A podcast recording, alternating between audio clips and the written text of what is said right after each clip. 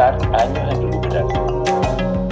La idea de permitir retiros desde los fondos individuales de pensiones parece un canto de sirena para los parlamentarios. La gente lo quiere y si la gente lo quiere, lo premia. O dicho de otra forma, quien ose oponerse a semejante iniciativa pagará con votos, o más bien con la falta de ellos, su audacia.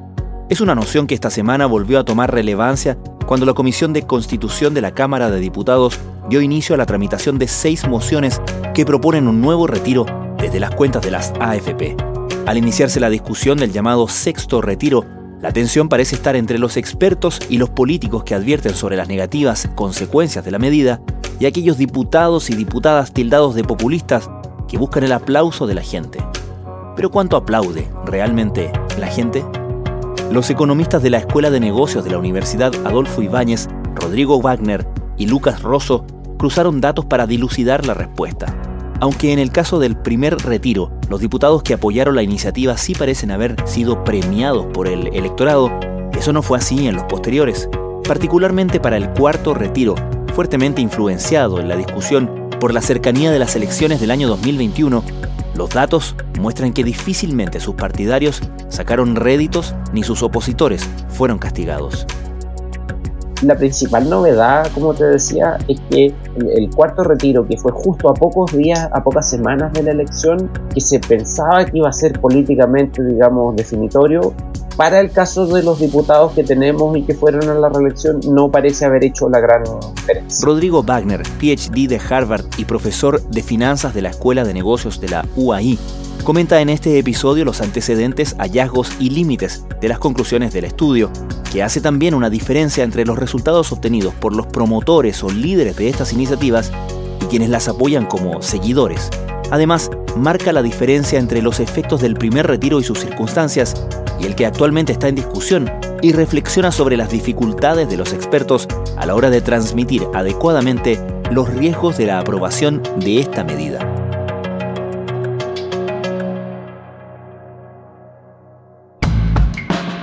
Desde la redacción de La Tercera, esto es Crónica Estéreo. Cada historia tiene un sonido. Soy Francisco Aravena.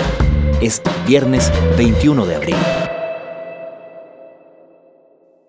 Esencialmente es mirar la prensa y ver cómo se habla mucho de retiro y, y cuando se ven declaraciones de parlamentarios y todo y en las votaciones, se presumía de que, de que esto era algo políticamente muy rentable, de que si tú básicamente te frenabas o no apoyabas algún retiro, eso podía tener costos electorales para ti enormes. Otra vez fue un debate intenso de posiciones casi irreconciliables. Yo creo que al país y a la familia chilena que muchos dicen hoy día estar defendiendo, esto no les conviene.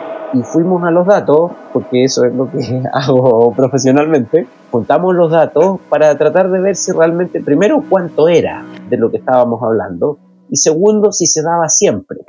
Y la verdad es que para los primeros retiros encontramos un efecto relevante, llamémoslo como quiera, llamémoslo premio para los que votaron a favor o castigo para los que votaron en contra, pero solo de los primeros retiros cuando la economía estaba deprimida o la gente estaba encerrada en su casa. Pero muy distinto es el caso del cuarto retiro, porque ahí la situación lo que vemos es que, sorprendentemente, a diferencia de lo que aparecía en la prensa, no pareció haber un castigo electoral por los parlamentarios que rechazaron, ni tampoco un premio para los parlamentarios que apoyaron ese cuarto retiro por sí solo. Estamos hablando siempre premios en la elección que hubo en 2021 que es lo que nosotros podemos observar como apoyo popular a un parlamentario. Es una cuestión incidental. Efectivamente, los retiros van a ser los que le pongan la lápida al sistema de AFP.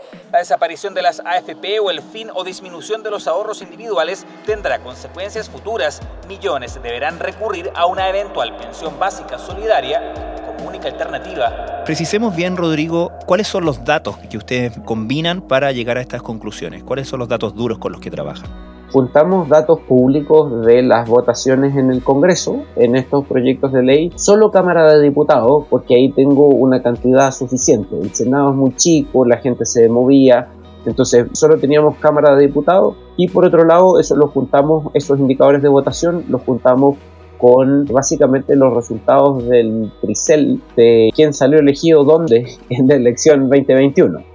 Y teníamos un dato adicional que era quienes no se podían presentar a, la reelección en su distrito. Porque otra cosa que nosotros encontramos es que los parlamentarios que no se iban a reelegir en sus mismos distritos era menos probable que votaran por los retiros. Actuaban con mayor independencia de, de la encuesta, por así decirlo, ¿no? Puede ser, digamos, eh, ahora, algunos iban a la elección igual, ¿cierto? Porque no podían presentarse en diputado, pero podían ir a senador, por decirlo. ¿cierto? Pero en promedio esto tenía un efecto que era como disuasivo del voto de retiro.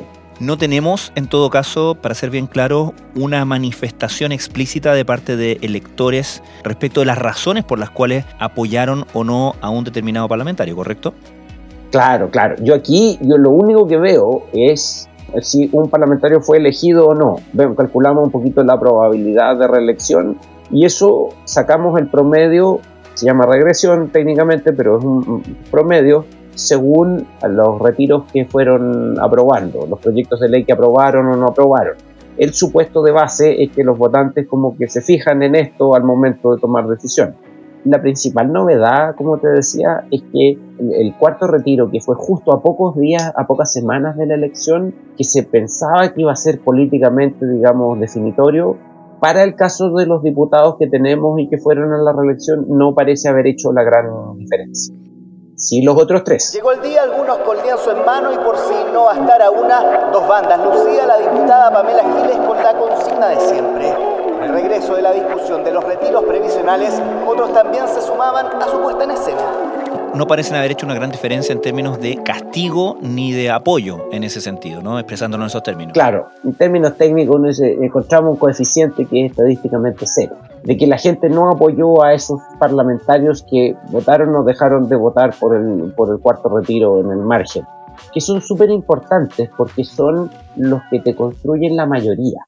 Algo muy distinto, y, y habla a los, a los datos que tú me preguntabas, porque también tenemos una fuente de datos de quiénes fueron los que firmaron estos proyectos de ley, estas mociones parlamentarias. Y son un grupo de 5 o 7 parlamentarios que normalmente aparecen en televisión y que son un poquito como los emprendedores de Claro. ¿Cierto? Y ellos efectivamente tienen como un efecto adicional.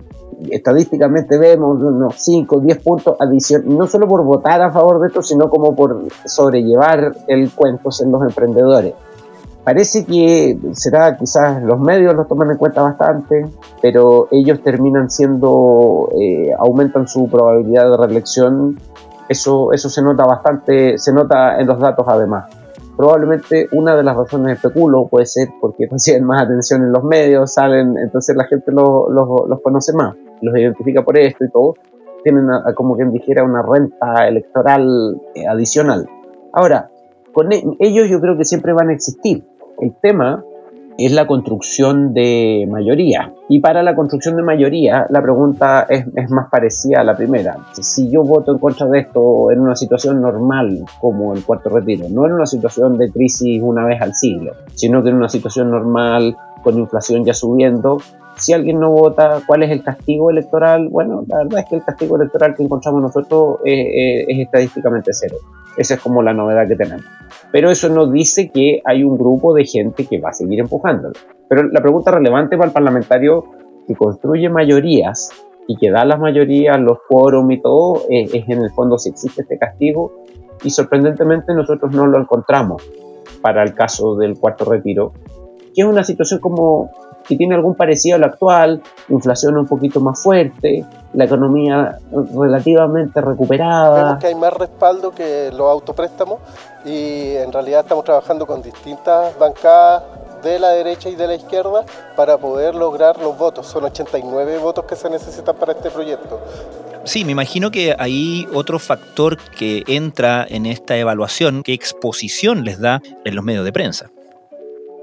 Sí, bueno, en realidad yo no, no soy analista político, más bien economista, me meto en este tema para entender un poco las causas del fenómeno, pero, pero en el fondo la exposición en los medios me imagino que es un canal importante. Y por dos eventos, o sea, uno es la exposición directa, digamos, de que aparece el parlamentario, pero otra es la exposición indirecta que se repite, se habla del tema, se mantiene vivo. La recordación tiende a ser algo muy importante para todas las marcas, incluyendo las marcas eh, de nombres políticos, digamos, pensándolo desde el punto de vista como de mercadeo de un intangible. Entonces, en principio parece, parece importante.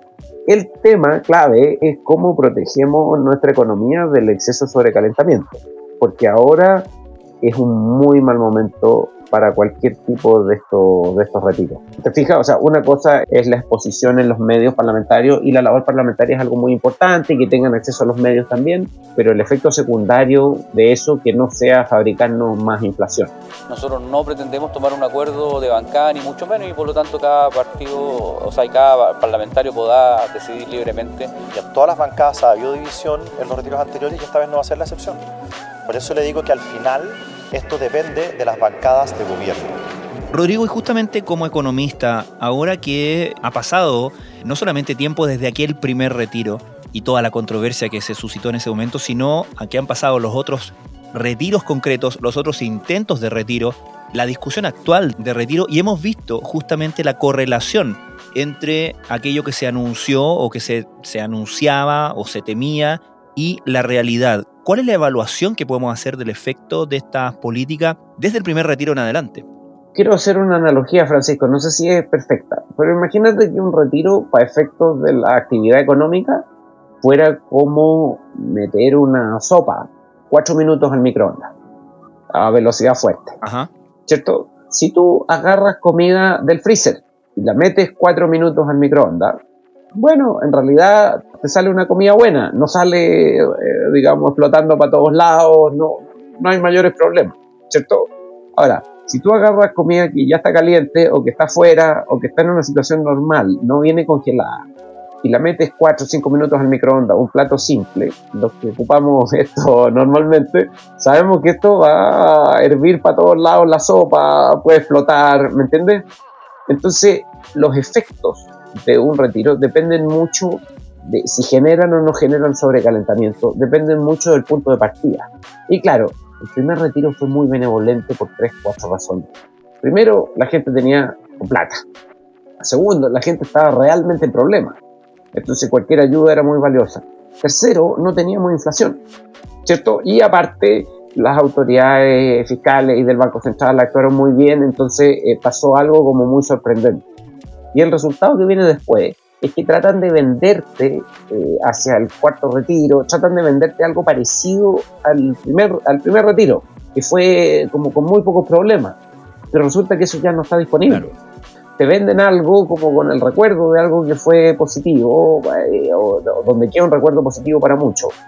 Y por otro lado, nos empieza a acelerar la inflación, nos genera una serie de problemas con los que tienen créditos hipotecarios, y nos daña al final del día a los trabajadores, nos daña el salario real. Hoy en día Chile tiene un salario real que es 6% por debajo de la tendencia que tenía. Y eso se debe más que nada al boom de inflación que vivimos desde mediados fines de 2021. Estás escuchando Crónica Estéreo, el podcast diario de la tercera. Hoy, el economista e investigador de la UAI, Rodrigo Wagner, comenta su estudio sobre los costos o beneficios electorales del apoyo a los rescates de fondos previsionales y sobre los riesgos del sexto retiro, actualmente en discusión.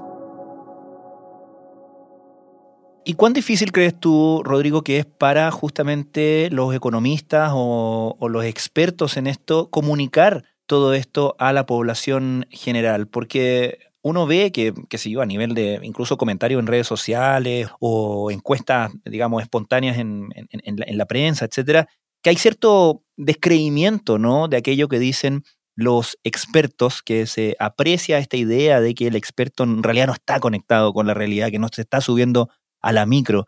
¿Cuán difícil se ha hecho para, para los economistas el comunicarse en el último tiempo?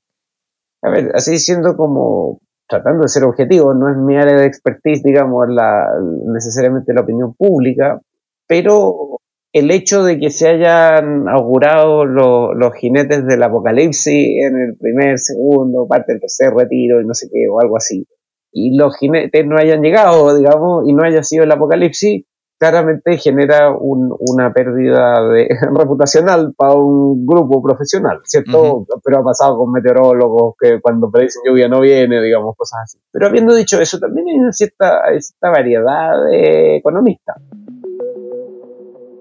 O sea, si tú vas a un curso de primer año de un doctorado en economía, te dicen, si hay una crisis brutal, brutalmente mala en tu vida, ¿qué hace una gente óptimamente?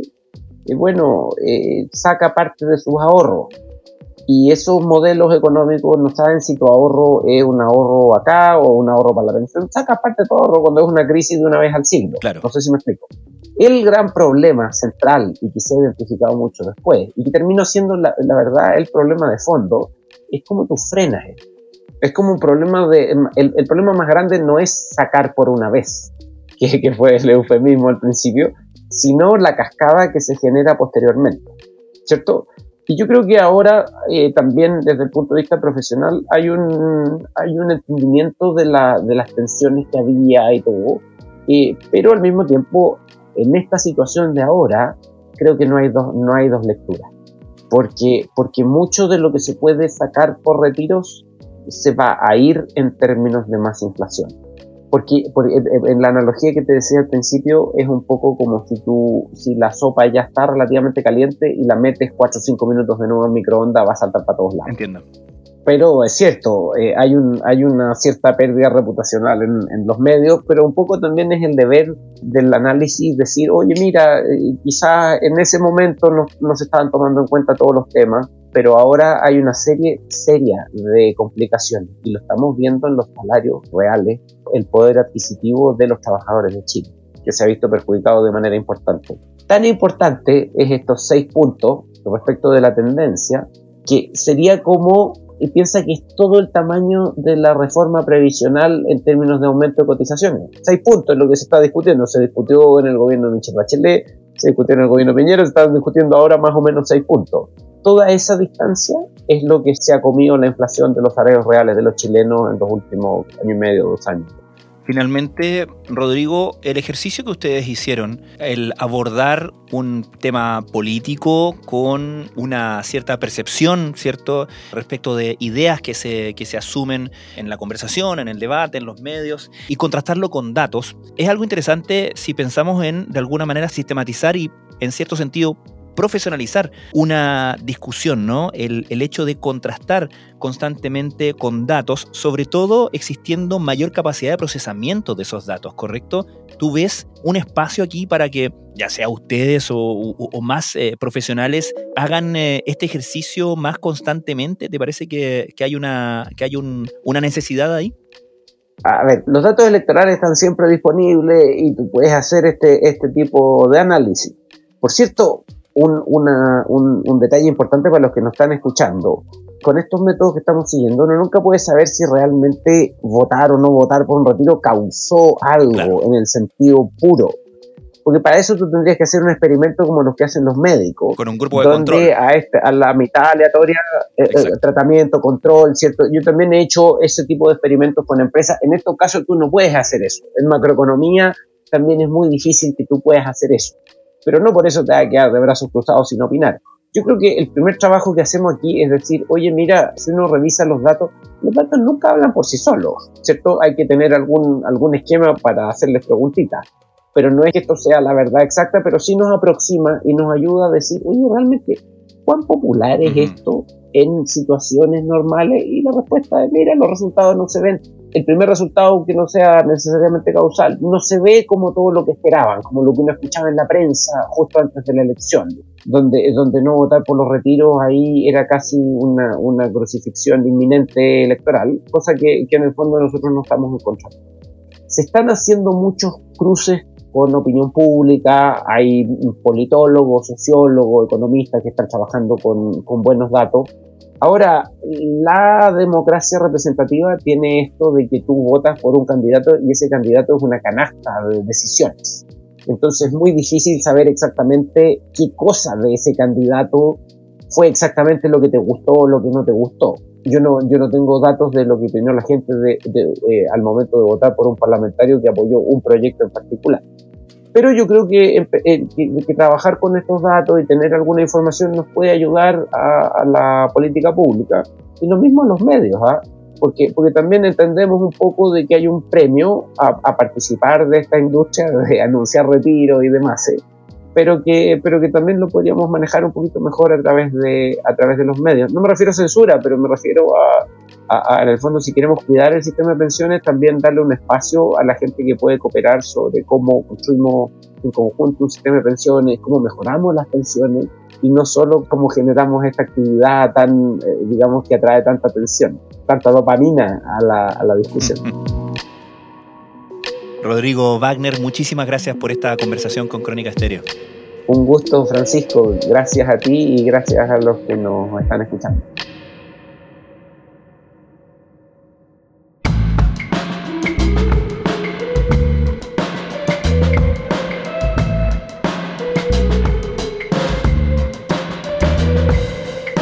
Crónica Estéreo es un podcast original de La Tercera. La edición y conducción es de quien les habla, Francisco Aravena.